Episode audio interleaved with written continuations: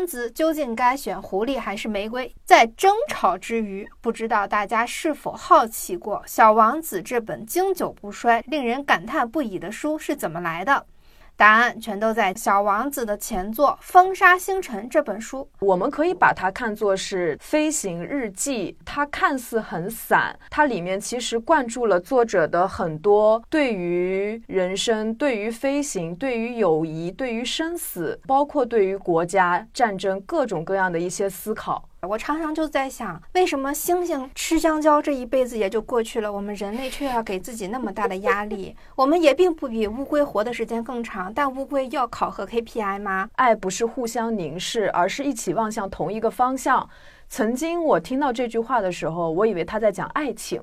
但其实不是，他在讲友谊。你回想这十年，你过得还好吗？你的职业道路顺利吗？原先喜欢的那个人，现在还是喜欢那一个吗？当然，这个话题呢，也会是我们下一期小红书里面的问答，大家也可以关注一下我们的小红书。我们的小红书叫“文艺复兴”，内男女的文艺复兴，它不管用哪种方式存在，在精神层面，我甚至觉得和这本书是相通的。它似乎在传递着人类的火炬，试图去唤醒那些沉睡的人。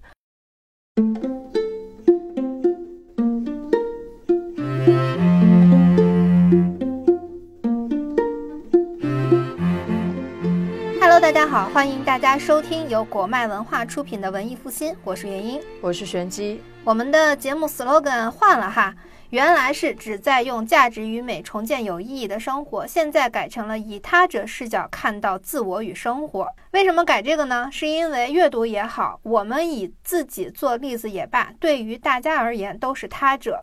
你们听了我们或者书里的故事会怎样呢？会产生自己的想法，对吧？那么大家通过观察，哦，原来我是会这么想的，是可以反馈到自身和真实的生活中的，捋出一根思路丝线的，虽然是我们，但真正抓住它，决定怎样做的人是你自己。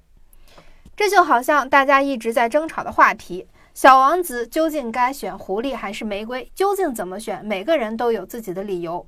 在争吵之余，不知道大家是否好奇过，《小王子》这本经久不衰、令人感叹不已的书是怎么来的？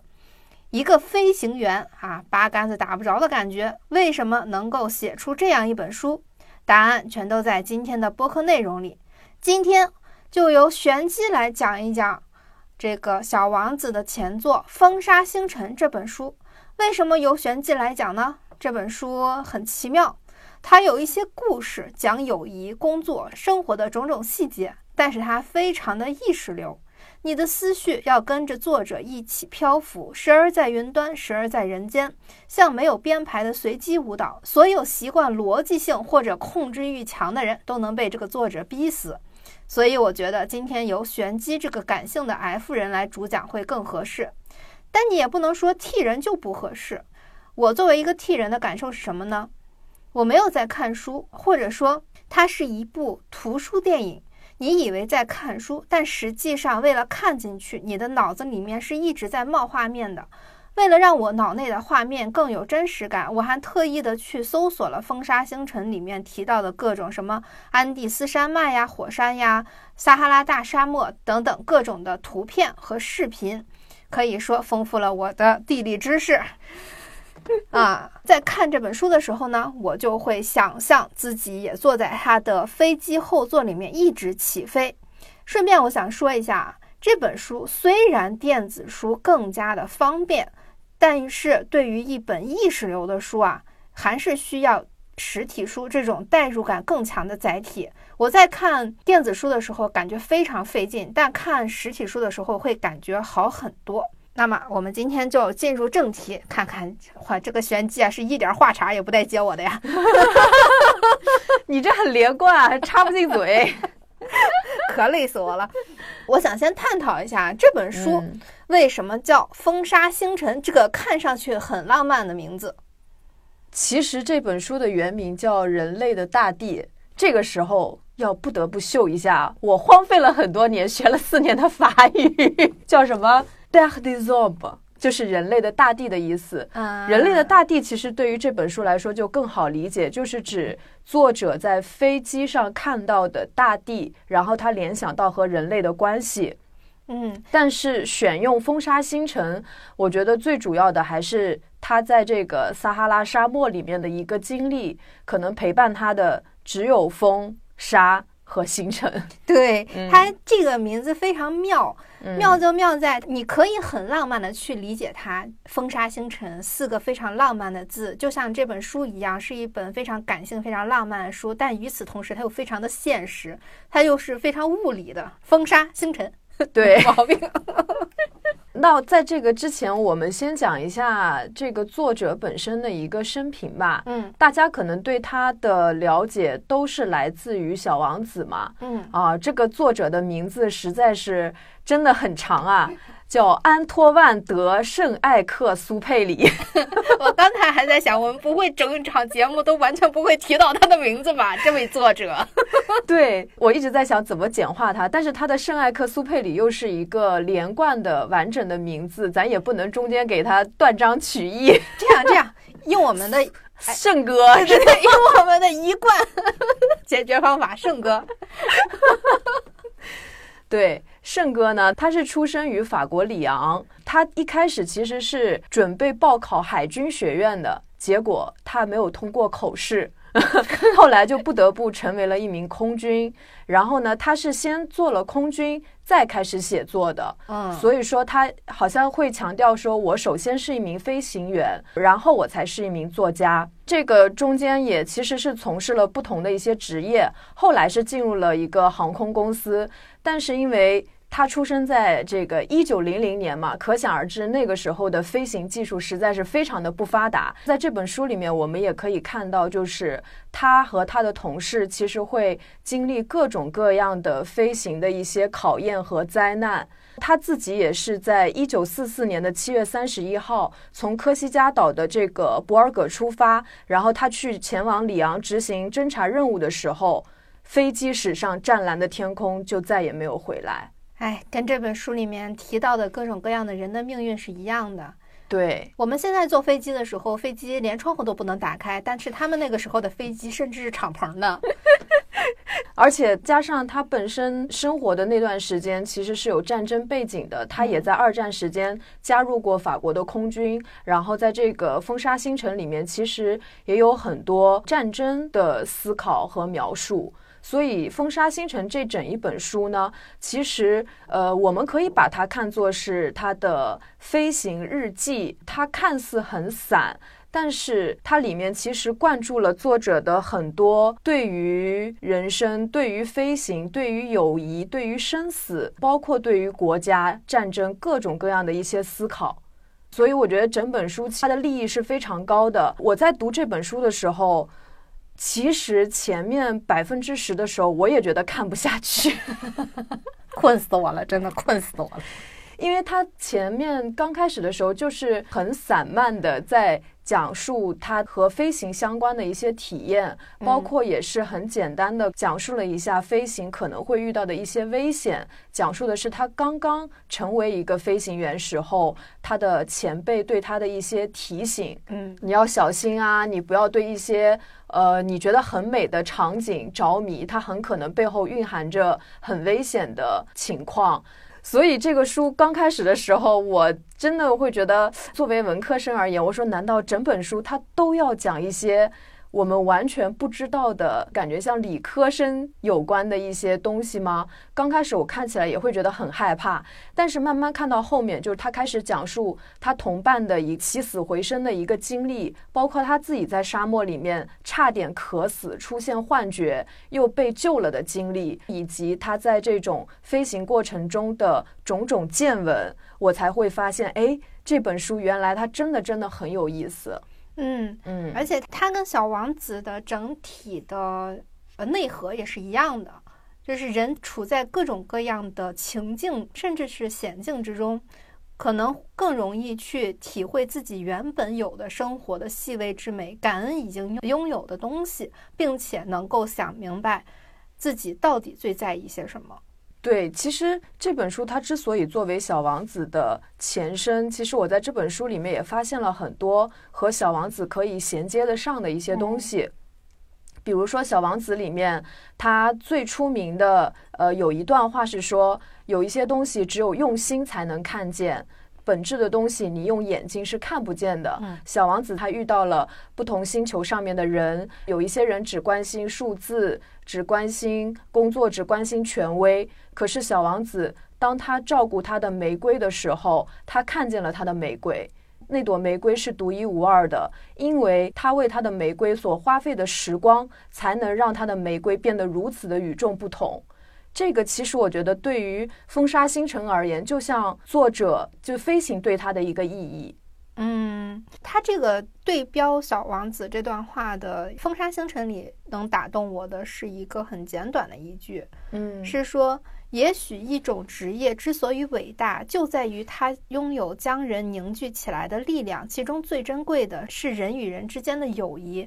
这本书里面讲了很多友谊相关的东西，非常打动我。嗯，尤其是还有一句：“生活就是这样，我们一起成长，一起播种。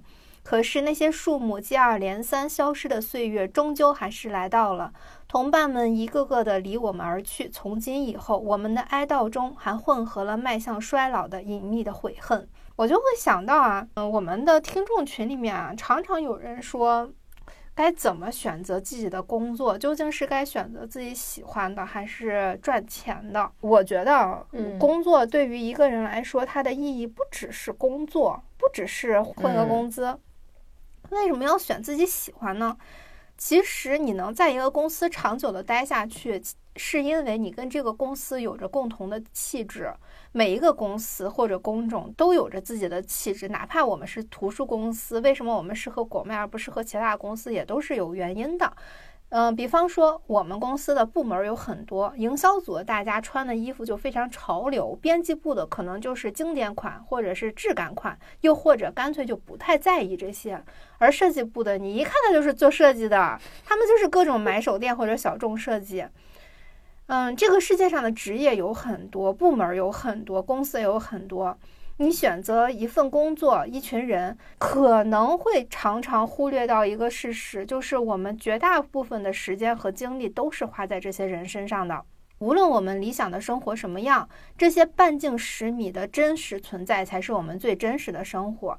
所以，有些人可能有一些论调，就是我们不可能跟同事做朋友或者怎样的，就是同事就是最熟悉的陌生人。嗯，如果发自内心的去排斥这些的话。啊，倒确实不会受伤了哈，也不会被八卦，但是也不会获得快乐。你拒绝他人的同时，也是把自己囚禁在了牢笼当中。这些看似跟我们六点以后无关的人，其实也滋养或者消耗着我们的能量。毕竟我们不聋不瞎的同事，他哪怕只是打扮的挺好看，你最起码还能要个链接呢。时间久了，你可能就会获得无数的穿搭灵感呢，对吧？嗯。对，而且这里面有一个金句，包括欧丽娟老师她在推荐这本书的时候也会讲，她说：“爱不是互相凝视，而是一起望向同一个方向。”曾经我听到这句话的时候，我以为他在讲爱情。但其实不是，他在讲友谊。他讲的其实就是作者和他的飞行同伴吧，应该这么说。就他们一起历险，包括如果有同伴外出，其他同伴都会在分散在不同的地方，经过漫长的等待，期盼他们回来。其实他们都有同样的飞行的梦想，因为曾经像去飞行的话，他们是抱着各种各样的使命的。他们要去开创新的航线，他们要去飞越撒哈拉，他们要学会夜间的飞行，他们要向海洋发出挑战。这些都是以前的人都没有做过的，所以他和他的同伴们。望向了同一个方向，只有彼此捆绑在一起，朝着顶峰一同攀登。当我们抵达目标的那一刻，我们才成了彼此真正的灵魂伴侣。对他最开始的时候所描述他的同事们，都是一些不苟言笑，好像跟大家距离很遥远的。但实际上，他们的这种距离的遥远，是有一种我们灵魂在一起，所以不必多言。就好像他们经常某某出去了，回来了吗？没有。就没有再更多的话，一句没有，就胜过千言万语，就是我们永远的失去了这个人。所以他对于工作和友谊的一些描述非常动人。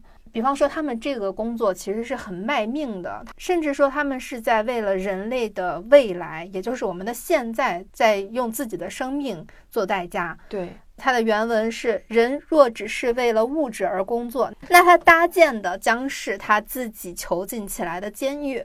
过眼云烟的财富不会给我们任何值得为之生活的东西，只会令人孤立。我搜索着记忆中给我留下长久回味的时刻，让我难以忘怀的分分秒秒，他们通通不来自金钱和财富。与同伴共同走过的艰难岁月，将我们永远的维系在一起。嗯，所以它最终的一个落点是我们发现，我们每个人都属于同一个世界，我们的存在因为他人的意识而变得更为丰富。我就觉得我们平时的孤独其实都是自找的。就自讨苦吃，尤其是当我们跟身边的人关系越来越好、越来越熟的时候，我就特别能体会到他说的那句：“我们因为他人的意识而变得更加丰富。”嗯。因为我们自己的意识是有灯下黑的。我比方说，我们两个在看同一本书的时候，我只能看到我的视角，你能看到你的视角。我们只有把这个信息交流的时候，才能看到哦，原来这本书还能这么看，原来这个信息还能这么理解。我们看似享受着同一个信息源，但是我们实际上得到的信息是不一样的。这也就是人跟人交流的很重要的一个点。但是如果我们不跟人交流，我们两个分享了我们两个的信息，我们两个在一起时间长了，可能信息又都差不多。如果我们同时又跟我们其他的同事去聊这些，比方说都在做这本书的编辑、营销编辑，甚至读者，我们就会交换更多更多的信息来丰富我们自己的意识。嗯。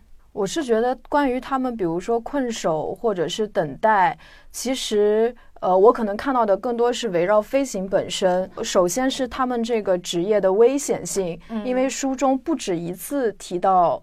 飞行的危险性，他会说那个时候的引擎不具备如今的安全性能，可能会在毫无征兆的情况下突然失灵，嗯，然后发出这种咔咔咔咔咔完全摔碎般的响声。而且它不光是驾驶的危险，在开辟新航线的时候，它会坠入撒哈拉沙漠，或者是坠入大海，或者是撞向悬崖，都是有可能的。嗯。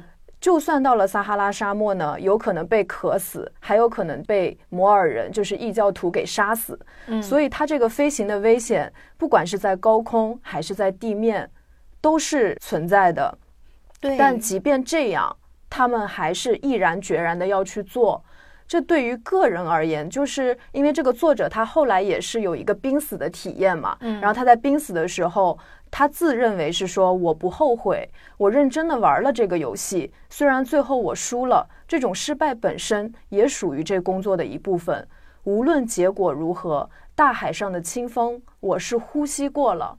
就即便这个工作这么危险，但是他觉得这是我在为人类做事情，我在为我自己做事情，所以无论如何，我是不后悔我这份工作的。对，而且他也没有那种。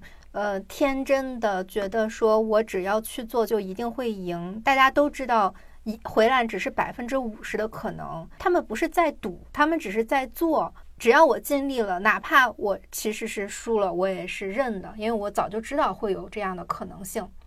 对，在这种崇高的使命和坚定的这种信念中培养出来的，他和他的同伴之间的感情。我会觉得这种感情确实是非常非常高贵的，因为它其实超越了生死。他们之间就或许，比如说这个人没有回来，看似是很轻描淡写，但内心其实有很沉重的东西。对，嗯，所以我觉得这个是他们之间感情的那种分量。那结合到我们现在日常生活中，或许啊，就是我们现在生活还是一个和平年代，科技也很发达。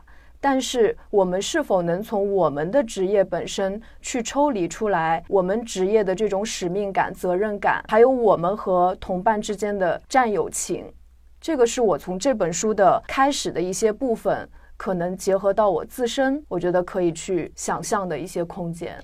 对我之前看到责任感这个地方的时候，我还有一点点感到羞愧，因为我觉得现在整个大风气是让我们更在乎自己的感受，而抛弃掉很多很多的责任感，尤其是抛弃掉作为人类的责任感。我相信大家其实都是想要过好的生活，这种好的生活有的时候跟社会责任感它就是有冲突的。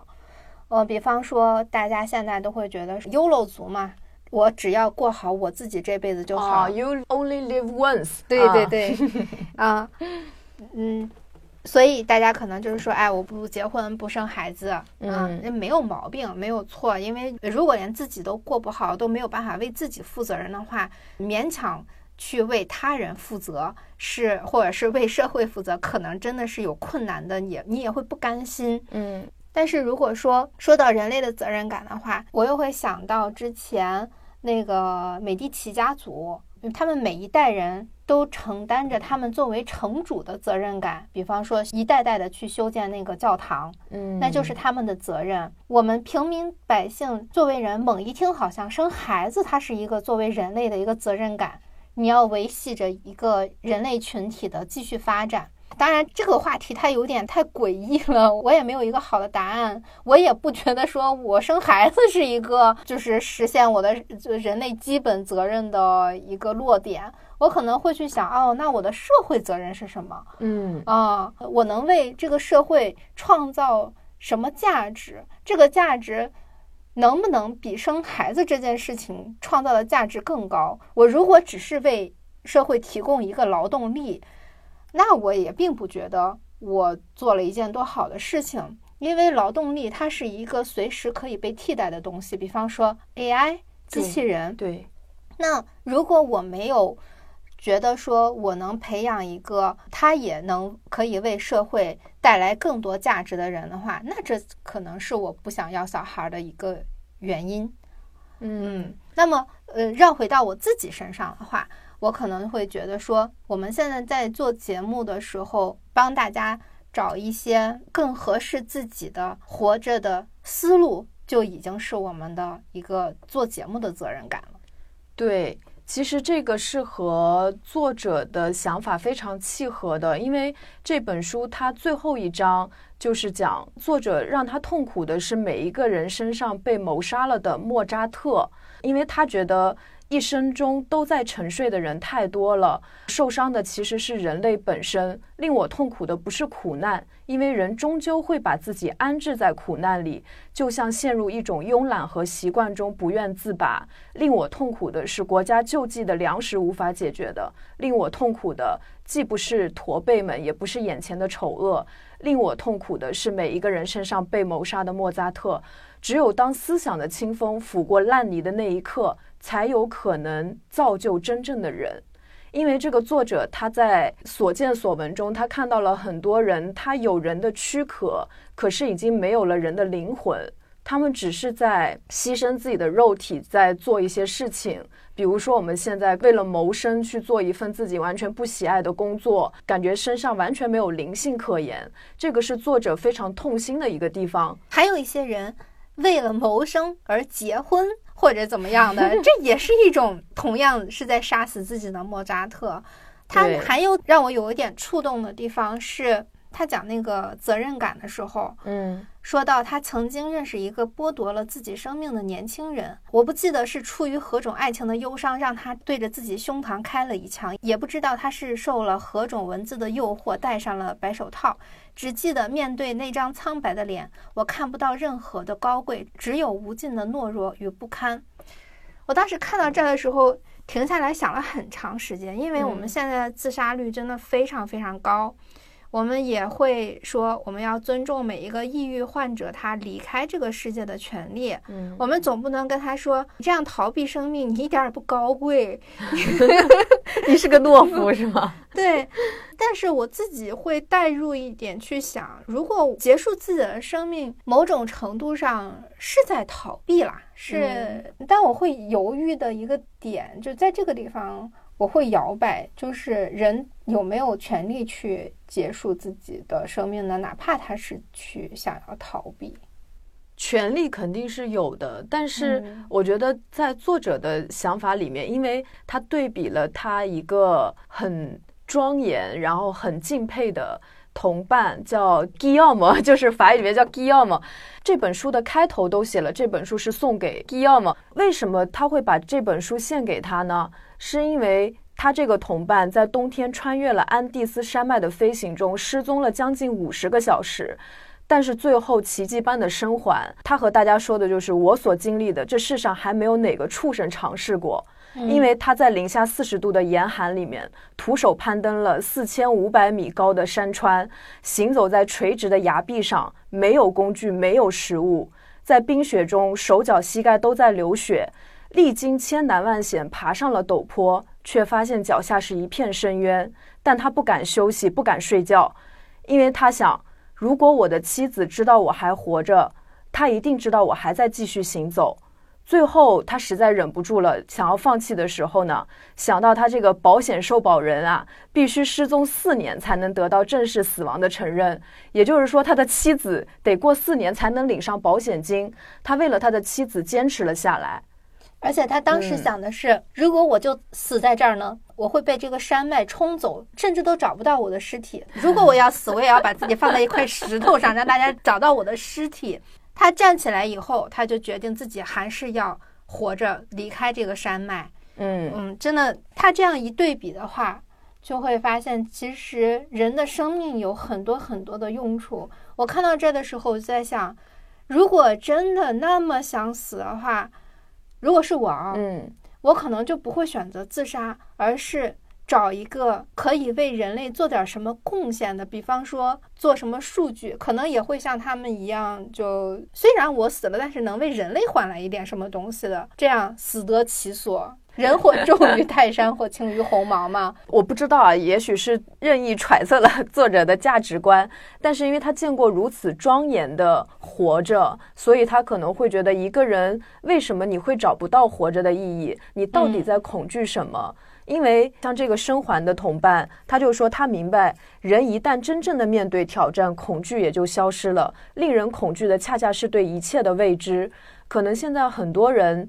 他期盼自己了结自己的生命，他或许恐惧的就是对一些东西的未知，他也不知道自己在恐惧什么，但是会沉迷在一种情绪里面，无法逃脱出来。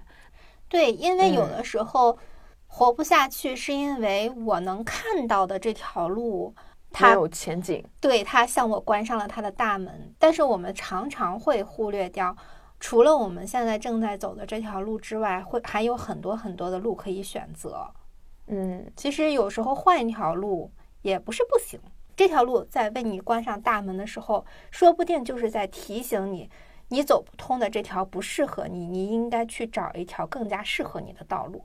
对，换一个思维嘛。所以我其实也能明白，因为现在整个就是，哎呀，这物欲社会，大家的需求都被极度的满足了。就是你甚至比如说想，可能都想象不出来有哪些工作它是非常有意义、非常有价值的。面对自己的，好像我只能做一些毫无意义、重复的事情，感觉不到自己的存在感。对社会价值观也是这样的，其实社会价值观也把我们锁死了。我们上网，所有人都在告诉你，你的人生就是赚钱、买东西、等死、等退休金啊，是吧？就这样，你就只有这么简单的一条路，就好像我们年轻的时候在挤高考的独木桥。但是我们就连在上高中的时候都知道，如果考不上大学，还能去上职高，还可以去蓝翔。你还那个时候还会觉得有很多很多很多的选择。为什么我们大学毕业之后，反而除了上班之外没有任何的选择了呢？这不合理呀、嗯，人就陷入了某一个困境里面，完全走不出来。对，所以这个要说是懦弱吗？可能也不是，只是没有看到新的方向。嗯嗯，这个我就想到之前我们跟叶斌老师聊的，他不是提到有一对儿火山恋人吗？嗯就同样很热爱火山。其实，在这本书里面，我也能看到作者和自然之间的一个。关系那部纪录片其实叫《火山炽恋》，叶斌老师提的是两个人的情感，但其实我觉得那部纪录片更多的是人与大自然的关系。就这两个人恰好都非常热爱火山，他们成了火山的专家，会去探寻世界各地的活火山，所以是有生命危险的。嗯，但是他们同样也在现在这个时代为人类做着贡献，因为对火山的研究其实非常非常少。他们两个冒着生命危险去做那部纪录片，拍的很浪漫。在看那部纪录片和看这本书的时候，我神奇的产生了一种链接的感觉。嗯，就我不知道你有没有过一种，当自己完全处在一个自然的环境中，发现了自己作为人类的孤独、脆弱、渺小，但是好像某个程度上也体会到自己的那种神性。对，嗯我们就是大自然所创造的一种生物，跟花花嗯草草没有什么区别。我常常就在想，为什么猩猩吃香蕉这一辈子也就过去了，我们人类却要给自己那么大的压力？我们也并不比乌龟活的时间更长，但乌龟要考核 KPI 吗？就经常会这么想，为什么人类拥有智慧这个所谓的奖励，反而也把自己给弄死了？嗯，这其实既是人类的礼物，也是人类的一个惩罚。对，我觉得如果有的人你现在困在某一个思维里面出不来，或许可以尝试类似于作者这样的职业去接近自然。或许会收获一个不同的一个视角，因为作者他在飞机上的时候，他觉得人类真的非常容易自以为是，把自己看得很大。可是当你在飞机里，你从高空中眺望下去，你看到的更多的是岩石、沙漠。生命反而像荡漾在废墟中的青苔，它只在某一个角落偶然的盛开着。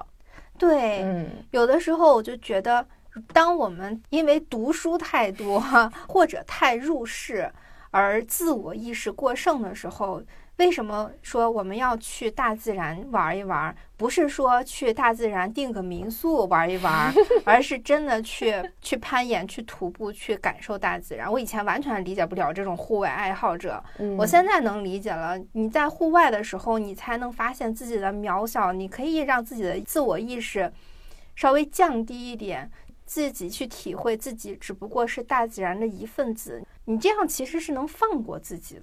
对，我在这本书里面也是跟作者共情到，我就会觉得，一方面是人类的出现真的是一个奇迹，就是在这样的一个星球上面出现了这样的一个物种，人类它非常的脆弱。作者他也说是人类的文明如同一层脆弱的镀金层。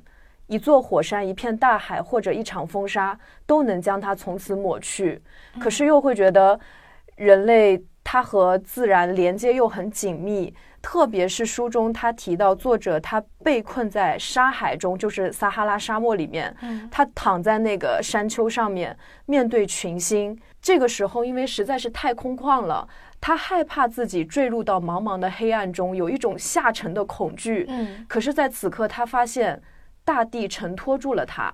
然后他又说：“我冥想着此时自己的生存状态，迷失在沙漠中，面对着沙漠与星辰，离我所习惯的一切无比遥远。此时的我一无所有，我只是一个迷失在风沙与星辰中的凡人，呼吸着天地间的温柔。”哇，我就觉得写的太好了。对对对，对，所以有的时候我一听到那种什么人定胜天呀这种论调的时候，就觉得说老天爷呀，从来没有听过哪一朵花，就是你随手薅掉的那朵花，会说，哼，虽你虽然现在把我薅掉了，但是我很快就会复活的，因为我是一朵花。花定胜天。相信某种程度上来说，如果我们人类能够处理好和自然的关系，或许我们就能处理好和自己的关系，或许能发现我们存在的秘密。嗯，有的时候还挺想多跟大自然接触的，尤其是前段时间。我们出去玩儿会发现，密云的那个温度是二十六度，但是城里的温度是三十多度的时候，我就觉得天呐，人类真的是一边科技发展，一边把自己害得半死。如果我们的日常生活还是出门就能摸到绿色的东西的话，我们现在的生活水平也许没有像现在这么便利，但是一定是更舒适的。我们可能真的不太需要空调这种东西，因为晚上它自然而然就是凉的。我还想到之前黑镜也好，就是很多什么 IT 的大佬，他们幻想着人们只要戴一个眼镜就可以过任何想要的生活。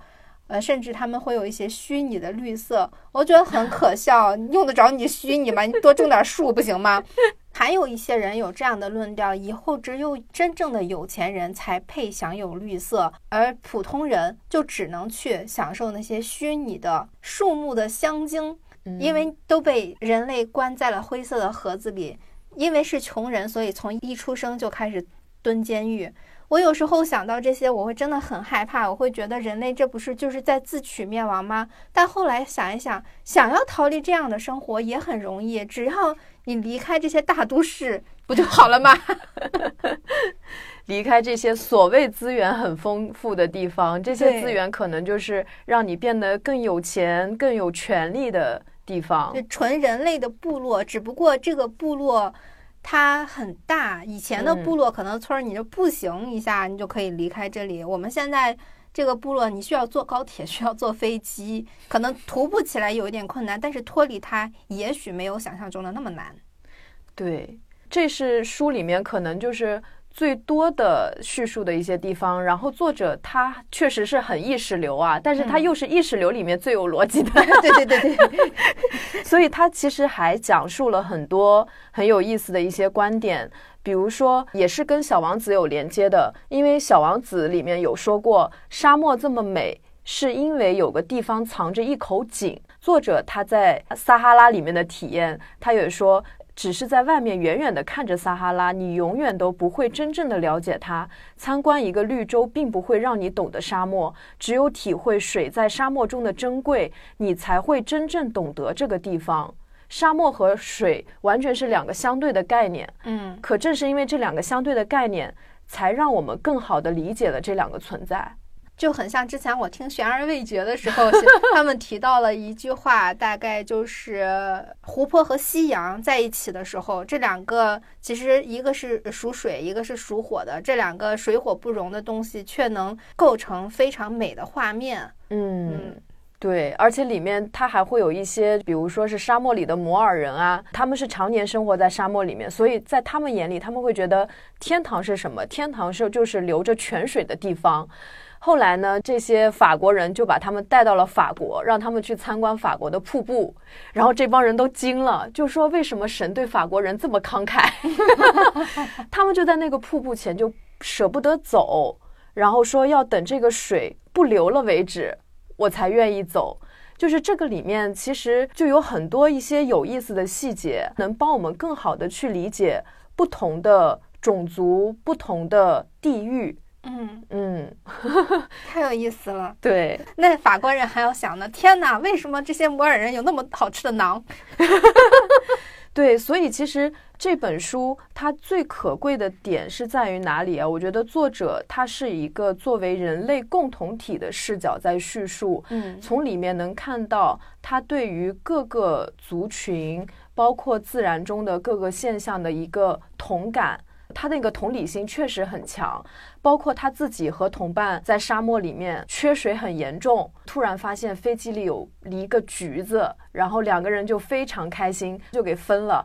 分了之后，他就突然理解了一根香烟、一杯朗姆酒对一个囚犯意味着什么。也许曾经对于这个囚犯而言，这些东西非常非常的渺小。我们现在看到一个橙子，可能也觉得哦，它是个水果，我想吃就吃，不想吃我就不吃。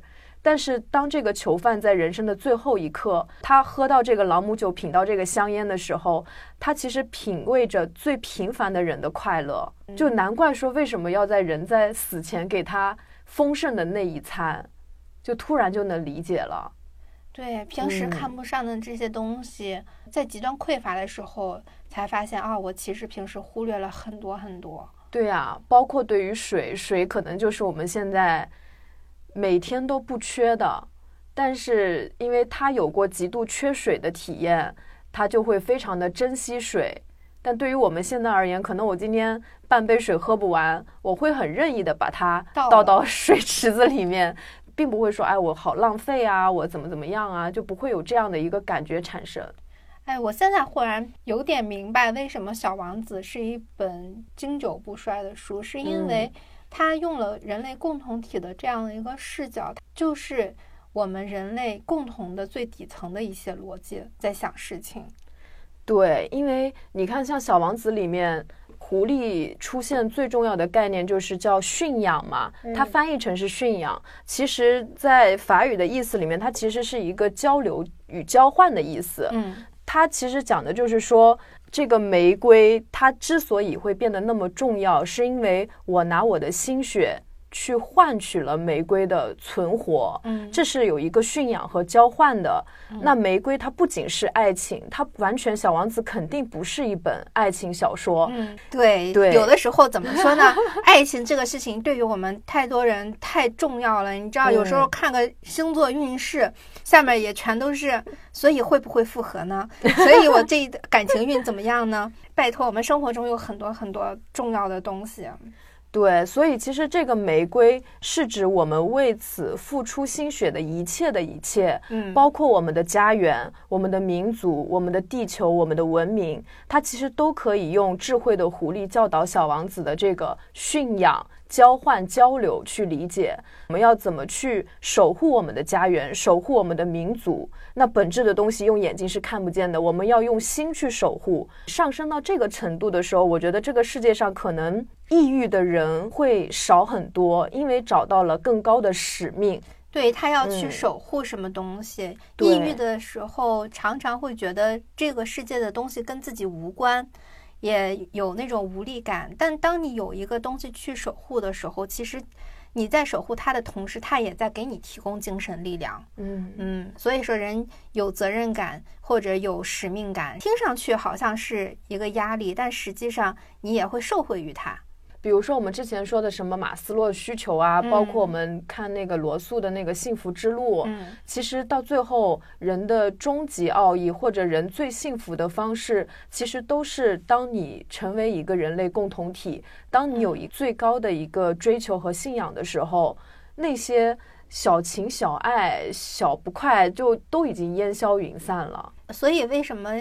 各种各样的书都一直在说，自私是一个很短视的事情，不去分享也是很短视的事情。因为就好像我记得很小的时候，嗯，我的爸妈还不是那种分享型人格，他就一直跟我说好东西要自己留着，怎么怎么样。但是现在的家长就会着重让孩子学怎么去分享。一个人他靠自私，他可以在这个社会上拥有一定的他想要的东西，但是当他想拥有更多的时候，靠自私是得不到的。对，而且他可能最后品尝到的是痛苦。对，嗯，哎，我就想给大家举一个非常非常现实的例子。我刚才不是说我爸妈是非常不爱分享、非常自私的人吗？嗯。嗯，我爸我妈都是不会爱任何人的。你瞧，瞧这个人家两口子，你看 这日子过的，对，所以他们两个现在都要面临一个非常每个人都不想面对的情况，就是真正的孤独终老。嗯，他们明明曾经有家庭，曾经有爱人，曾经有孩子，但就是因为他们自私的只爱自己，把自己推向了孤独的境地。有的时候我会看到一些人，他在网上说：“我不想要小孩，是因为我也不知道我的孩子以后会不会爱我，他会不会爱你。”其实很多时候取决于你有没有爱他。嗯嗯，但是这个东西就是自私，或许是根藏于人类的某一个本性。但相对应的，我觉得人他其实可能，如果真的有某个神在造人的话，他一定是混杂的。人类不可能只有恶没有善，那这个世界上就不会存在这么多让我们觉得很感动的故事了。比如说最近这个发大水啊，依然会有很多人会去冒着生命危险去救别人，那这个肯定不是出于一个自私的目的。对，我觉得以前西方的那个形容还是挺对的，就是每个人都左边是小天使，右边是小小恶魔。我觉得自私和无私，它在我们每个人心里也是一半一半的。所谓的性本恶，性本善。这就跟太极一样，我们有优点，一定有缺点。有的时候，我们的优缺点也正是同一个东西的两面，只不过是看你在什么时候怎么用它。甚至有的时候，我们所谓的表达出善的同情心。也并不一定是善，也并不一定能做出好事儿来，对吧？也并不一定真的是出于对他人的善意。有的时候说句不好听的，也有可能只是自我感动呢。无论怎么样，我之前看别人探讨人到底是性本恶、性本善，我觉得这个都太两极化了，一定是中间的那一个。对，而且我始终相信人的内心它是有跟神就是相通的神性的。这个神性一旦当你找到某一个。人生的使命的时候，你整个人性会得到很大的升华。在没有找到之前，人可能会有很多的习性，这种习性是有的时候是不自知的，有的时候是自知，但是却痛恨，但是却没有办法改变。所以，其实人是处在很矛盾、很挣扎的。一个情况，然后这个书中他其实也讲到了战争嘛，因为这个作者他在当飞行员的过程中也是经历了战争的年代。其实为什么会有战争？战争其实就是人和人之间意识的对立，然后人和人为了争夺一些资源。这个作者我觉得他真的是属于能够理解所有人的，因为他说为了理解人与其需求，为了看清楚其本质，我们不应该把各种真相对立起来。因为所有人都是有道理的。如果有人想把不幸归罪于驼背的人，也是有他的道理的。然后这就让我们想到二战的时候，把罪归位于犹太人。嗯，对，就是为了看清楚人的本质，必须暂时忘却分歧。因为一旦只关注分歧，就会写出那些充斥着不容辩驳的真理的书，从而生出宗教狂热主义。哎，说到这个，我就想起来，我们公司还有一本书叫《与神对话》。嗯，我印象里特别深的是那本书里面那个神就在跟那个人说：“其实你自己就是那个神，你看到的所有人也同样是你自己。”我第一次看这一段的时候，我当时就在琢磨怎么回事儿，但跟我们刚才节目里面说的内容是都是通的。对，包括现在我们有各种各样的对立啊，就是政治观点也好，各方面其实有各种各样的对立。这个作者其实，在曾经在战争时期，他已经对此感到非常的厌烦了。他就说，为什么要喋喋不休的讨论各种意识形态呢？所有的这些意识形态，他都能以逻辑的方式展现，真是所谓的这个公说公有理，婆说婆有理。对对，而且展现完了以后都是互相矛盾的。这样的讨论只能引起对人性救赎的绝望，而人，我们身边所有的人，本质上都有同样的希望，我们希望得到拯救，而真相是那些将世界变得简洁明了的东西，不是制造纷乱的发明创造。对的，对的，有的时候我们的逻辑不一样，可能处事方法不一样，就好像呃，东亚人和白种人啊，或者怎么怎么样，好像我们是来自不一样的群体。但是你可能新闻看多了，人见多了，你会发现，其实归根结底，大家都是人。对，嗯，所以有的时候看到现在的这种。各派对立的一些论战啊什么的，确实会觉得对人性救赎感到很绝望。其实大家的目标都是一样的，想探讨的也是一件事儿，只不过用的词语不一样，或者是。呃，猛一看观点不一样，但内核都是一样的。就好像我经常说的那句话：愤怒和哭泣，他们的根源都是来自于恐惧。嗯，你一想到这个，你就会发现，其实一个张牙舞爪的人被定义为强大，和爱哭的人被定义为软弱，这个定义就很可笑，因为他们的根源都是害怕受伤，都是害怕。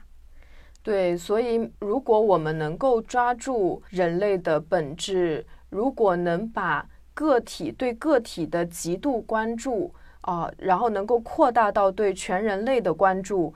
那你想，就有的时候，比如说，可能是人跟人之间微小的冲突，公司和公司之间的战争，国家和国家之间的战争，州和州之间的战争，甚至是星球和星球之间的战争，其实它都是同一回事儿。嗯，这我就又要安利一下共读会了。我们共读会不就是这样子吗？我们虽然都看上去是由果麦文化出品的一档节目，但是我们在共读会里面抛掉了所谓的竞品这个意识，把各种各样的我们觉得出品不错的公司的营销和编辑拉到同一个群里面，就只是为了让大家看到真正的好书。至于哪家多赚钱，哪家少赚钱，关我们屁事啊！反正我们就是要看书而已。这个我是很好奇的，就为什么人很难相信有共赢、有大同，而总是愿意倾向于去相信别人要害我，他会掠夺我的资源。对，这个就很可笑，就自己圈地自萌以后，就会形成自己的壁垒，自己的短板也就跟着出现了。你越跟别人合作，大家互相交流，才能真的一起往前走。所以，如果想要加入共读会的话，请加小助理的微信“ 果麦二零四零”。那没想到在这儿还能插入一个广告啊！但也不算是广告，因为我们这个共读会也并不是盈利的，就纯粹就是推我们自己觉得好的书。因为就是怎么说呢，我们自己是这个行业的从业者吧，我们自己也很清楚，有的时候一些营销的书，并不是因为这本书本身有多好，只是因为这本书它可能带来更多的利润，或者是它就是。名气更大，喜欢我们节目的人呢，通常跟我们的阅读喜好可能也差不多，所以我们可能就能更精准的推荐一些很容易对我们自己胃口的书。嗯，啊，另外一种圈地自萌，哎，管他呢。好的，那我最后还想探讨的一个问题就是。这个书里面，作者他还对技术发展有过思考，因为他不是这个开飞机嘛。当他们去探索新航线，当飞机被发明的时候，其实人类是恐惧技术的发展的。作者会认为说，那是因为他们混淆了目的和手段的区别。对，单纯物质上的斗争所取得的进步，并不能解决人生存本身面临的终极问题。机器也好，飞机也好，都只是一种工具，如同农民耕种时使用的犁。那比如说换成我们现在的机器，可能就是人工 AI，对，电脑、互联网。短视频，对，大家都总是在害怕，哎呀，AI 替代了我的工作怎么办呀？我会不会就变成了一个下岗女工啊？然后就开始反 AI，反这个反那个的。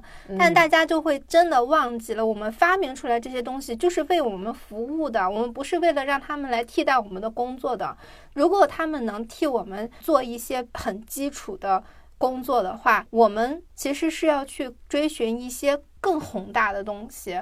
对，是去为了自我实现的。这就好像工厂里面的流水线，你二十四小时在那里面拧螺丝钉，你确实是混到了一口饭吃，但是对你个人而言又有什么意义呢？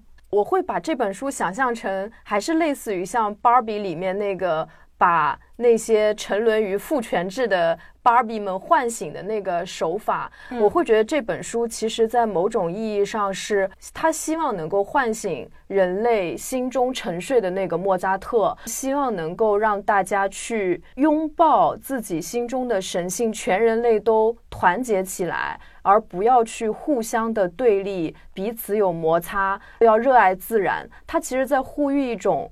更高贵的人类的精神，是因为作者他看到了很多人性的沉沦，很多人他始终在沉睡，所以他会用童话故事也好，用飞行日志也好，他在奋笔疾书。他用自己飞行的方式去捍卫，因为他加入的是法军嘛。那二战里面这个法国的也是反法西斯队伍的嘛。嗯，对他去反战，所以他通过自己各方面的行为，都希望去唤醒人类心中还存在的那一些善良、美好的东西。对，有的时候我们。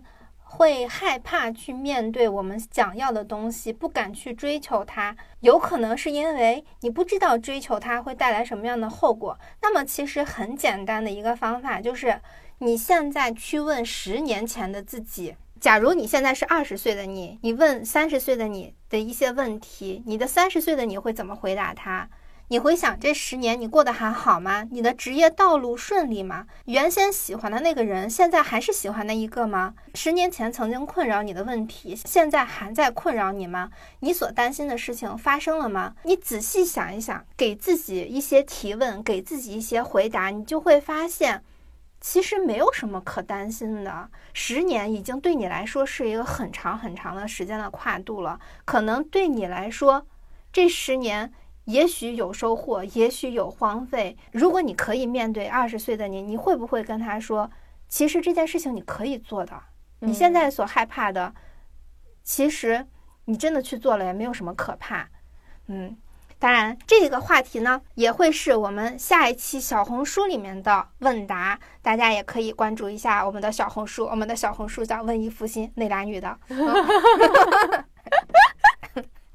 插播广告，现在，嗯，对啊，虽然我厚颜无耻的插播了一个自己的推广，是吧？文艺复兴那俩女的，记得记住了，记清楚了啊，去搜一搜，我们关注我们一下啊，活的，嗯。但这些问题，我还是会希望大家能够真诚的问一下自己，自己给自己加油鼓劲儿，顺便也给我们评论一下，对吧？嗯，好的，嗯，对，文艺复兴它不管用哪种方式存在，就播客也好，视频也好。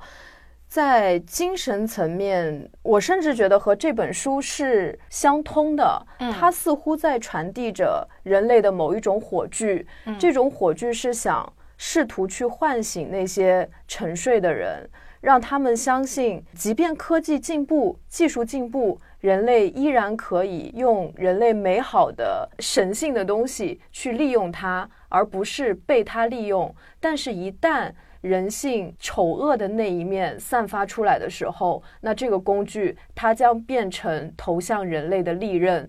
所以说，任何东西，自然也好，科技也好，同伴也好。当我们每一个人坚守住内心那一抹抹光的时候，能够接到这一个火炬的时候，其实我会觉得我们传承了这一本书，并且可能会有未来越来越多的一些方式把这种精神给传承下去。我的妈呀！你这么一说，我都感觉这本书应该是我们的周边。我们下次做周边的时候，把这书塞进去，硬卖 啊！对，最后上了一个价值，然后又把它拉下来了哈。嗯嗯啊，感谢大家收听这期节目吧，聊的也是非常的愉快。嗯嗯，我们下期再见，欢迎加入我们的共读会，欢迎关注我们的小红书，大家下期再见，拜拜，拜拜。